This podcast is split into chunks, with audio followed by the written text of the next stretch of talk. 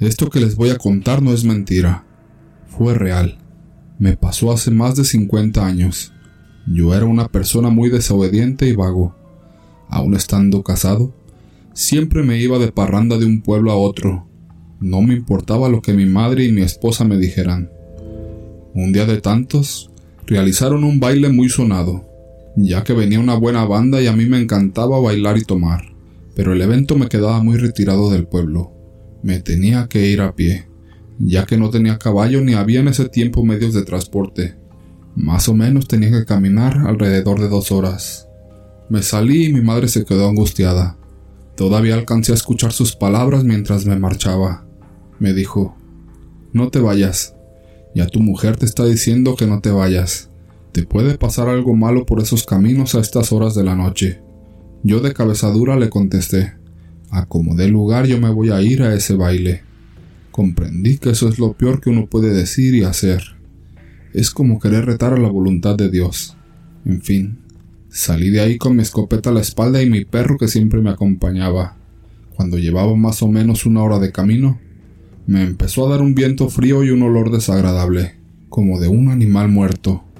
De repente, escuché una voz que me dijo, Hola amigo, ¿a dónde vas? Yo le contesté que iba a un baile, que estaba en el siguiente poblado. Me dijo, ¿traes un cigarro que me regales? Saqué mi cajetilla y le dije sí, como no, amigo, y le regalé uno. Me dijo, enciéndemelo.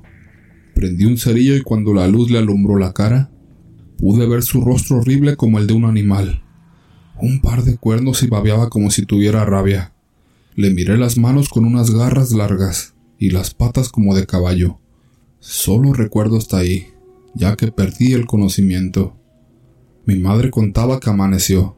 Nunca llegué a la casa. Mis hermanos y mis amigos empezaron a buscarme por los cerros y en los pueblos vecinos, pero ni una sola pista de mí. Mi esposa le decía a mi madre que cuando ella venía a su casa, escuchaba mi voz. Era como si escuchara un grito pero muy de lejos, ya que el pueblito estaba chico y se situaba entre dos cerros. Mi esposa la llevó a ese lugar para que escuchara, y efectivamente, era mi voz. Me escuchaba muy asustado y angustiado. Se fueron siguiendo el sonido de donde provenía, hasta que me encontraron. Estaba colgado de un árbol al que yo ni en mis cinco sentidos hubiera podido subir. Desperté y me vi. Estaba colgado de mi ropa y sin zapatos. Después de eso, batallaron mucho para bajarme de ahí. Duré mucho tiempo asustado y no me quedaron ganas de volver a ir de parranda. Queda claro que no es bueno retar a sus padres, y mucho menos a Dios.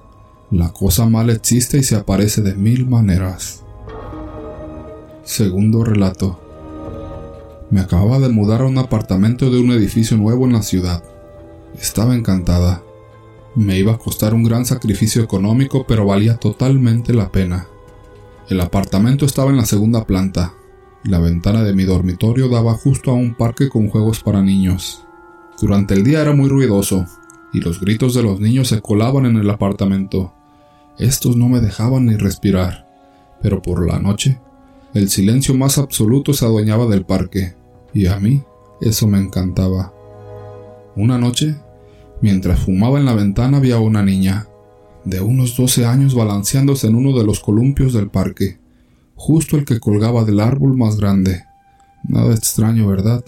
Si no fuera porque eran las dos de la madrugada.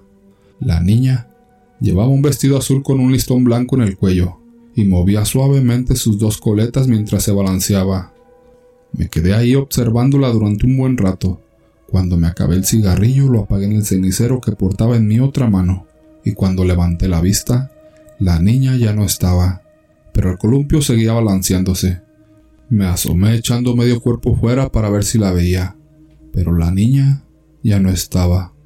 La noche siguiente y sobre la misma hora, volví a salir a la ventana de nuevo a fumar. La niña estaba otra vez ahí, en el columpio, sola, pero esta vez sin coletas. Su pelo, largo y oscuro. Este le tapaba totalmente la cara. De nuevo la observé, pero algo cambió. La niña paró el columpio y sin bajarse de él me miró hacia arriba. Noté cómo me escudriñaba. Sentí como un escalofrío recorría mi columna vertebral. No sabía bien por qué, pero sentí mucho miedo, un miedo irracional. Me escondí tras la cortina, pero al volver a mirar hacia el parque, la niña ya no estaba. Otra noche no quería fumar, pero la curiosidad de ver si la niña había vuelto o no me pudo. Cogí un cigarrillo de un paquete medio vacío y salí a la ventana. La niña raramente no estaba. Tal vez sea demasiado temprano, pensé. Me encendí otro cigarrillo y decidí esperar a que apareciera. Tras el tercer cigarro, no me quedaban ganas de seguir esperando, así que tiré la colilla a la calle con desdén y visiblemente decepcionada. Cerré las cortinas y al girarme, encontré a la niña sentada en mi cama, con el pelo hacia adelante y la cabeza inclinada. Casi me desmayo de la impresión. Salté hacia atrás y quedé contra la pared sin saber qué hacer. No quería mirarla, pero tampoco podía dejar de hacerlo. La niña levantó la cabeza muy despacio y se dejó ver la demacrada cara. Abrió la boca llena de unos dientes pequeños, separados y negros, y con una voz de ultratumba dijo ¿Me estabas esperando? ¿Quieres jugar conmigo? Caí desplomada al suelo. Cuando desperté, me encontraba en el regazo de la niña, y ésta me acariciaba el pelo con mucho cariño. Intenté levantarme, pero la niña me lo impidió poniéndome su pequeña y frágil mano en el pecho. Lo volví a intentar, pero esta vez la niña se enfadó y me dijo No te vas a ir, no me vas a dejar, tú serás mi mamá. Después de ese horroroso suceso, me deshice de mi apartamento que tanto tiempo anhelé. Ahora, el apartamento pertenece a mi amigo Oscar, y cada noche cuando llega de trabajar, sale a la ventana a fumar su último cigarrillo del día. Me dice que siempre ve a una niña en el columpio del árbol grande balanceándose libremente.